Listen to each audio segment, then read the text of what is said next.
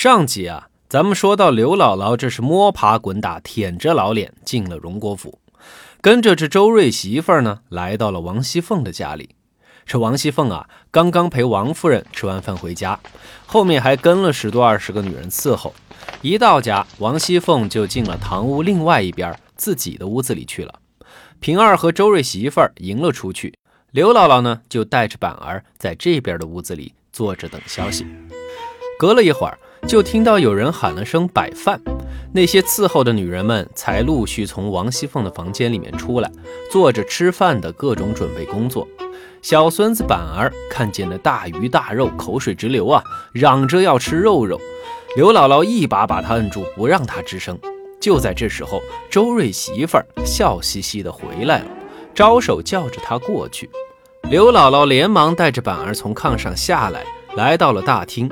周瑞媳妇儿小声的给刘姥姥又交代了几句，就带着她走进了王熙凤的房间里。只见那王熙凤啊，穿的是雍容华贵，上身穿着皮草，挂着披风，端端正正的坐在炕上，手里拿着根小铜棍，拨弄着那暖手的手炉里面的炉灰。平儿呢，端着茶站在旁边。这王熙凤啊，也不接茶，也不抬头。这几个大活人进了房间，愣是没看到，只管自己在那儿不紧不慢地拨弄着炉灰。隔了一会儿，才慢慢地问：“怎么还不请进来？”嘿，你说说这眼神儿。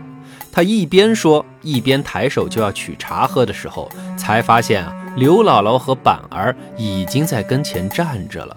王熙凤这才连忙要起身，满面春风地给刘姥姥问好。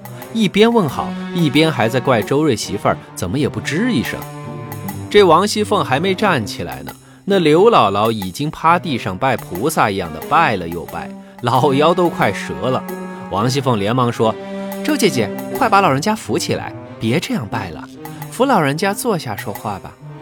这我年轻，家里的长辈们啊不大认得，不知道应该怎么称呼呢。”这周瑞媳妇儿一边扶着刘姥姥在炕沿上坐下，一边回答王熙凤的话：“这就是我刚刚跟您说的那位刘姥姥啦。”那小孙子板儿害羞，坐下以后一直躲在刘姥姥身后，不肯出来见人。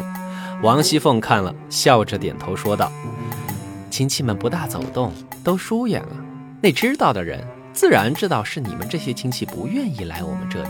哼，那些个不知道的人。”只怕还嚼舌根子，说我们瞧不起人呢。刘姥姥一听，连忙说：“阿弥陀佛，阿弥陀佛，呃，都是我们这些穷亲戚，不好意思来，怕给姑奶奶您丢脸呐。”王熙凤笑着说：“您要这么说呀，我可不高兴。这家里呀。”不过是赖着祖辈们的功名，做个穷官罢了，哪儿就有什么了不得的了？不瞒您说呀，这呀就是个空架子。再说了，这皇上还有三门子穷亲戚呢，何况是咱们？您呀，快别那么想了。哦，对了，周姐姐，刘姥姥前来的事儿跟太太说了吗？周瑞媳妇儿连忙回道：“啊，还没有。”一切听您的安排，那你过去看看，要是不方便就算了。如果太太有空，就跟她禀报一声啊。于是这周瑞媳妇儿答应着出去了。隔了一小会儿就回来了，说：“太太说了，今天有点忙，陪不了姥姥，请二奶奶陪姥姥也是一样。感谢姥姥还记挂着咱们，如果有什么要说的，跟二奶奶讲也是一样的。”刘姥姥一听，连忙说。啊，没有，没有，没什么要说的，这不就是想姑太太、姑奶奶了吗？就就是来看望看望。周瑞媳妇儿翻了个白眼儿，一边挤着眼睛，一边跟刘姥姥说道：“啊，没什么说的就算了，如果有什么想说的呀，那可一定要跟二奶奶说呀。”刘姥姥看到周瑞媳妇儿这表情，就知道是什么意思了。她的脸啊，唰一下就红了。也难怪啊，话到嘴边是口难开呀。但转念一想，这不开口吧，你今天又干嘛大老远的跑这儿来呢？于是刘姥姥心一横，真是把老脸往裤裆里一扔，开口说道：“这这怎么说呢？按理说，今天是第一次见姑奶奶，本来不该说。呃，但是呢，这今天大老远的都过来了，哎，这要是有什么对不住的地方啊，姑奶奶您还还请多担待担待。呃，是这样。回二奶奶，东府里的小大爷来了。一听门外下人的通报，王熙凤连忙止住刘姥姥，让她等下再说。一面向屋外的人问道：“你荣大爷到哪儿了？”话音刚落，屋子里就走进来一个十七八岁的少年，眉清目秀，长得又帅，身材又好，衣着又很时尚，总之就是一表人才。刘姥姥这话到嘴边被生生打断。这会儿又进来个不认识的小大爷，尴尬极了，是坐也不是，站也不是，就想找个地缝钻进去。王熙凤看刘姥姥不知所措的样子，好笑，就说：“没事儿，这是我侄儿，有啥不好意思的？”听到这话，刘姥姥才放松下来。贾蓉笑着对王熙凤说：“我爸让我来问问婶婶，说上次老舅太太给婶婶的那个放炕上的。”小玻璃屏风，能不能借借？明天呀，咱们家里有个贵客，我们进去摆一摆，就给还回来，行不？王熙凤说：“你来迟了，昨天已经借给别人了。”贾蓉听到也不着急，舔着脸凑过来，在炕沿上半跪着，笑着说：“婶婶，你要是不借给我，我回去又要挨顿打，说我不会说话了。好，婶婶，你就可怜可怜侄儿吧。”王熙凤扑哧一声笑了。我说你们这些人，家里放着那么多好东西都看不见，偏偏要来我们王家借，难道只有我们的东西才好不成？哎呀，哪有婶婶您的这个好呀？您啊就开开恩吧。嗯。王熙凤吸了口气，缓缓地说：“哎，可别磕着碰着了，否则呀，你后果自负。”然后呢，就转头让平儿带人去搬。贾蓉眉开眼笑的，连忙说：“哎呦，谢谢我的好婶婶，下人们不仔细看碰着了，我亲自带人去搬。”说完就起身出去了。王熙凤忽然想起什么事儿，连忙朝外面喊道：“快叫他回来！”嘿，于是啊，这贾蓉又被叫了回来，进屋里站在那儿等着王熙凤吩咐。王熙凤也不说话，自己在那儿慢慢的一边喝茶是一边出神，也不知道在想啥。过了一会儿。才笑着说：“算了，你先去吧，这会儿有客人，我也没那精神跟你瞎扯。待会儿啊，吃完晚饭再说吧。”这女人啊，就是善变啊，逗人玩呢。于是呢，那贾蓉一头雾水的就又出去了。刘姥姥这边呢，好一阵才缓过神来，只好呀，又接着刚才的话头说道：“ 今天呢。”我带着你这小侄子过来看你，其实也没啥特别的，只是他的老子老娘在家里都快饿死了。现在啊，这天儿又冷，日子呀实在是过不下去了呀。呃，所以呢，今天就带着你这侄儿，呃，前来，呃，前来，哎。你说说，你你爹在家是怎么教你这来着？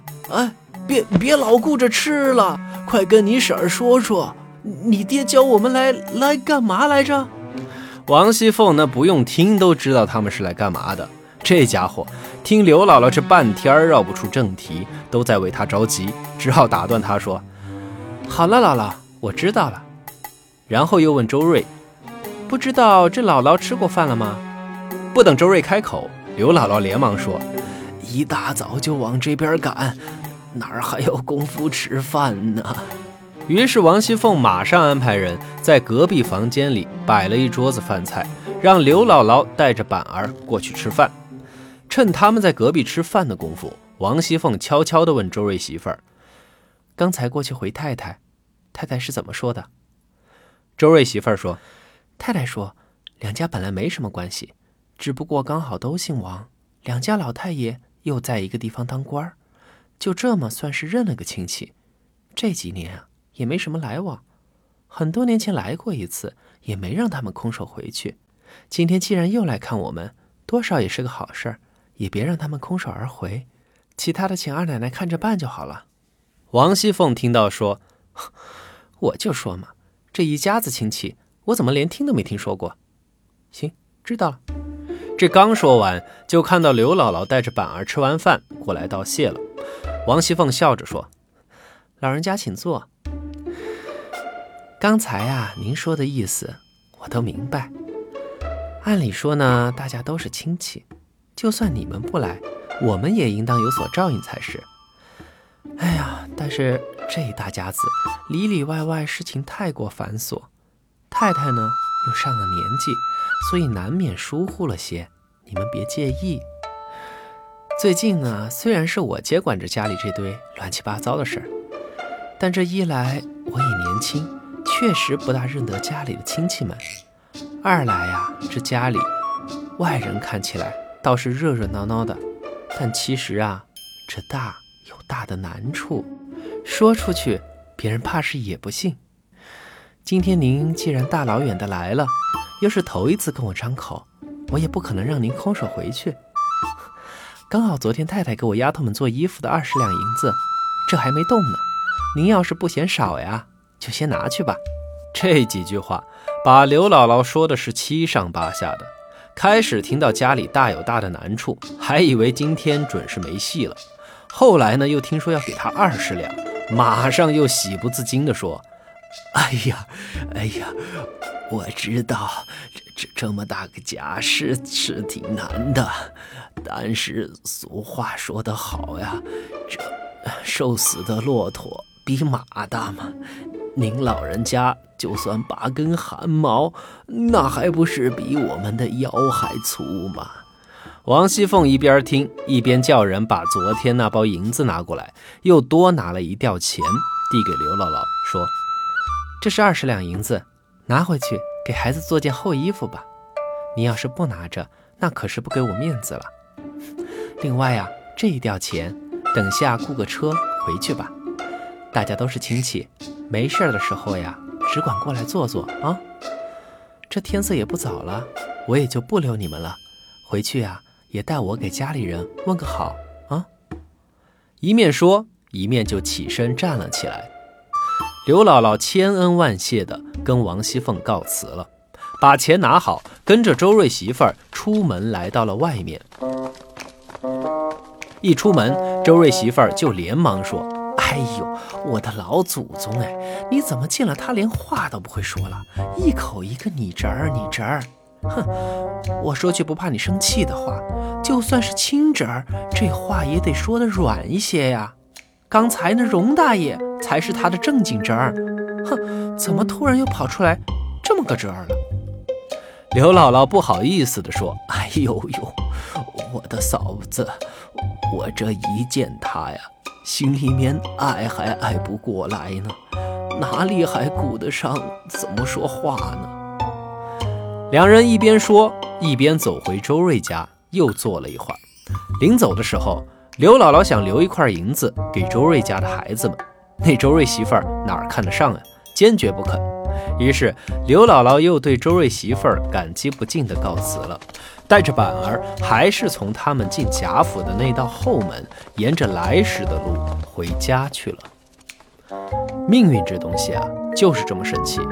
对于王熙凤来说，她做梦也不会想到，她今天所见的这个不起眼的老婆子，竟然会在日后成为他王熙凤的恩人。这两个八竿子打不着的亲戚，竟然会在未来真正的成为一家人。具体怎么回事儿，咱们以后再说。